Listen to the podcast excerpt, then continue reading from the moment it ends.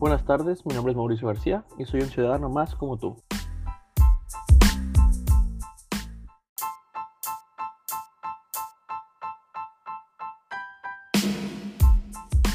Todos hemos tenido el mismo miedo alguna vez en nuestras vidas, la incertidumbre de lo que depara el futuro económico.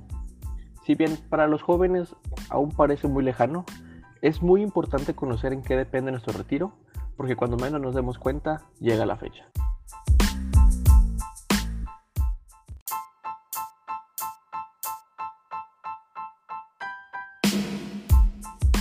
Todos sabemos que empezar una vida laboral suena muy emocionante, pues por primera vez estamos logrando cosas por nuestro propio mérito, cosas que nosotros logramos. Pero con la vida de lujos también viene la vida de responsabilidades. Y con responsabilidades me refiero, por supuesto, a los impuestos. Todo trabajador formal debe estar siempre afiliado al Servicio de Atribución Tributaria, al Instituto Mexicano del Seguro Social y al Instituto de Seguridad y Servicio Social de Trabajadores y Empresarios, mejor conocidos como el SAT, el IMSS y el ISTE. Estas entre otras entidades gubernamentales.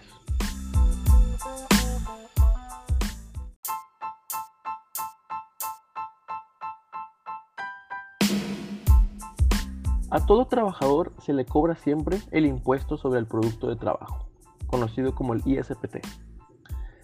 Este se reparte entre diferentes instituciones y proyectos de gobierno, pero también se descuenta de tu salario el 6.5%, ya que esto va destinado a tu Afore.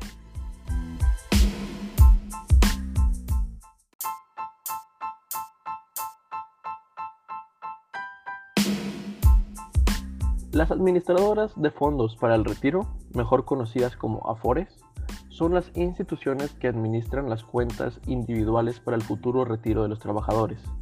Estas son parecidas a un banco o a las aseguradoras, con la pequeña diferencia en que estas solamente se dedican a administrar e invertir los recursos a largo plazo. Es por esto que las AFORES siempre deben estar aseguradas y respaldadas por el SAT, por la Comisión Nacional de Sistemas de Ahorro, conocida como la CONSAR, y por la Comisión de Trabajadores Mexicanos, conocida como la CTM.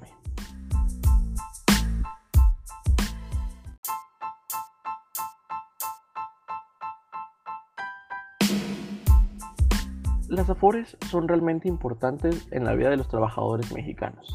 Sin embargo, en una encuesta nacional realizada en el 2017, se demostró que aunque el 51% de los trabajadores tienen ahorros para emergencias, solamente el 11% lo ha hecho para su retiro y que aunque 8 de cada 10 conocen lo que es una Afore, solamente 3 saben cuánto tienen ahorrado.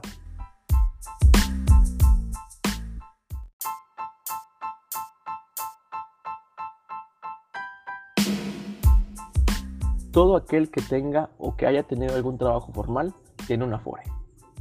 Pues al darte de alta en tu trabajo se te asigna una cuenta única y personal donde se va acumulando las aportaciones que periódicamente se depositan por parte del patrón del gobierno y tú a tu Afore.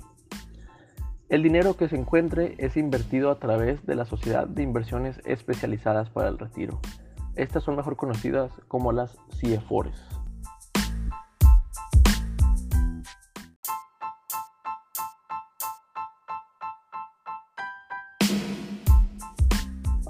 Como lo mencioné antes, la aportación se calcula a base de tu salario. Se ahorra el 6.5% de tu sueldo, aunque a veces puede ser un poco más, siempre y cuando exista consentimiento de tu parte. El tope normalmente equivale a 23 salarios mínimos. Y ahora, el dinero que le damos a los afores representa el 16% del Producto Interno Bruto del país, y este se invierte en diferentes puntos. El primero es en deudas, el segundo es en proyectos gubernamentales y el tercero es en acciones de empresas públicas y algunas veces privadas de mercados financieros en México y fuera de. Se puede decir literalmente que estamos comprando acciones de empresas ya sean nacionales e internacionales. Ahora, ¿cuánto ganamos por invertir en el Afore?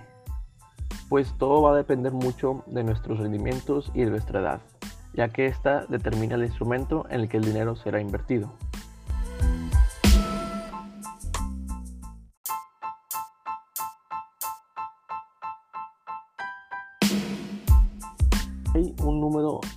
Incontable de tipos de CIFORES. Por lo que ahorita yo me quiero nada más concentrar en lo que son las CIFORES básicas, las cuales son cuatro. La primera es en las cuales invierten los ahorros de las personas cercanas ya al retiro. Estamos hablando de personas de 60 años o mayores. Las básicas 2 son de personas entre 46 y 59 años, las básicas 3 entre personas de 37 y 45 años y las básicas 4 de los 36 años y menores. De acuerdo con información de la CONSAR, una CIFORE básica 1 tiene un rendimiento promedio del 9.18%, la básica 2 del 10.59%, la básica 3 del 11.77% y la básica 4 del 13.01%, claro.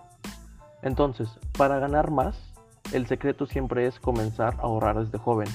Así generas mayor rendimiento porque tu inversión es a largo plazo y tienes a favor el interés compuesto. Otro gran consejo que mucha gente y los especialistas dicen es que hagas aportaciones voluntarias.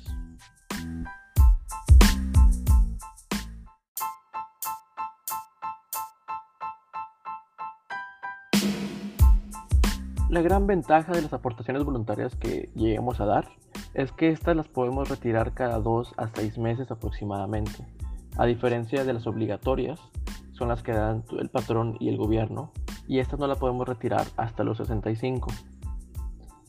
Las aportaciones son deducibles, pero para mantenerla lo más alta e intacta posible, lo mejor es mantener tu ahorro en Afore hasta que cumplas al menos los 65 años de edad.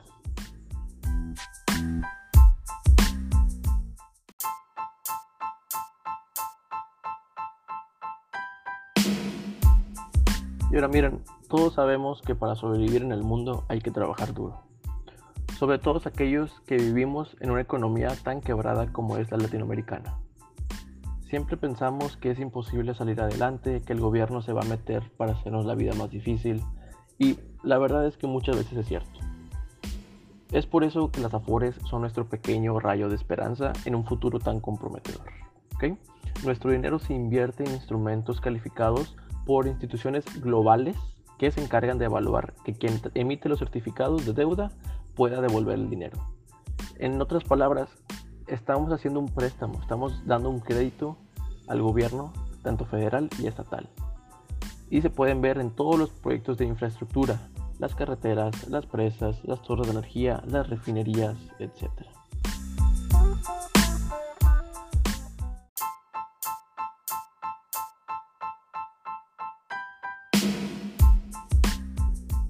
Aproximadamente del 60 al 70% de este fondo está prestado a tasas de muy largo plazo para generar la economía en el país.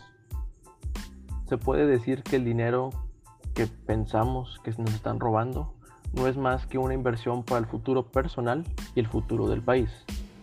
El mayor problema que estamos enfrentando los mexicanos es que para poder ser tomado en cuenta dentro de las afores necesitamos crear antigüedad necesitamos al menos 25 años y la mayoría de los trabajadores mexicanos trabajan de una forma independiente, por lo cual nunca crean la antigüedad necesaria.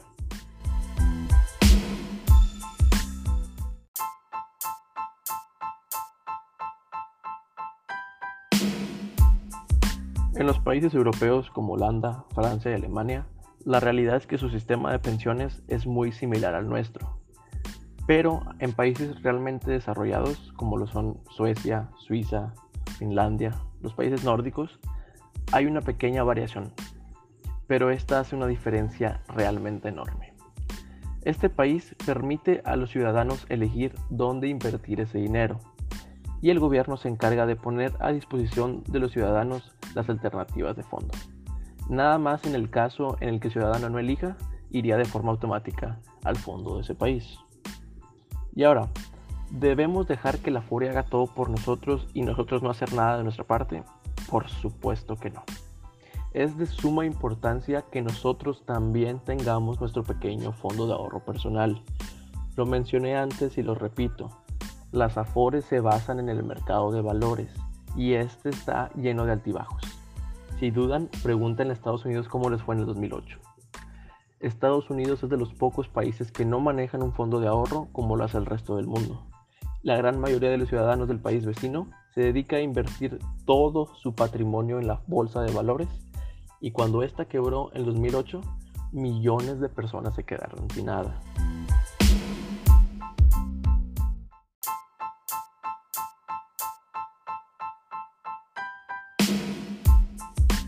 No me malinterpreten, siempre es bueno invertir para nuestro futuro, claro, pero tener un dinero debajo del colchón nunca está de más.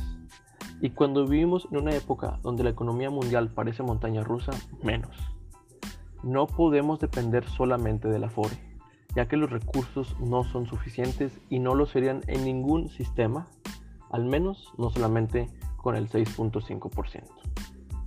La sociedad tiene una responsabilidad realmente seria y me refiero a nivel gobierno y a nivel empresarial, ya que la decisión del 6.5% fue, si bien aprobada por el Congreso, es un acuerdo que se llegó con los empresarios que han invertido en nuestro país.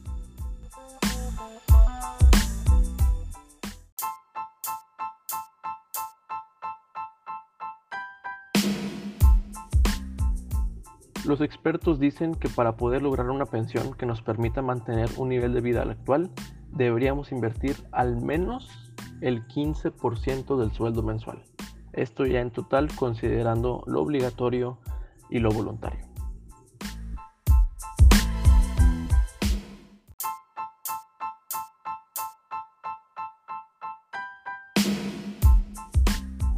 Nuestro presidente de la República, el licenciado Andrés Manuel López Obrador, ya anunció cambios estructurales en el sistema de pensiones como un crecimiento de las aportaciones patronales del 5.15 a un 13.87% y una reducción de cotización de 25 años a 15.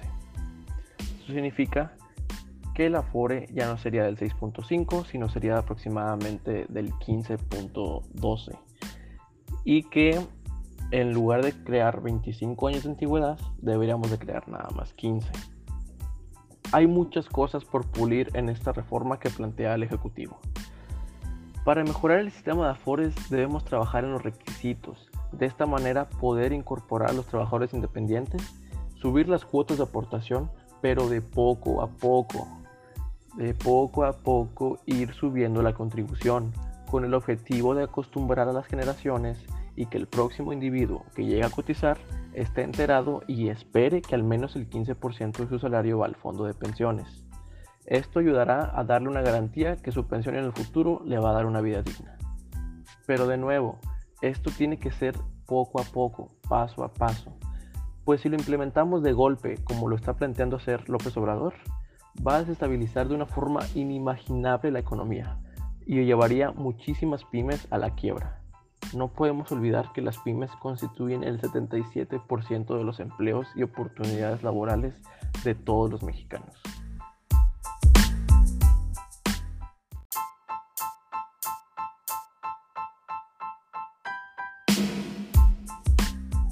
Trabajar en nuestro patrimonio no solo nos va a ayudar a nosotros, va a ayudar a nuestro país. Es por eso por lo que es de suma importancia que tengamos el conocimiento de lo que nos enfrentamos como trabajadores en México. La economía no solamente depende del gobierno, sino depende también de todos nosotros. Es muy fácil señalar y echar culpas por nuestro presente, pero si no hacemos nada para cambiarlo, seremos igualmente responsables de nuestro futuro.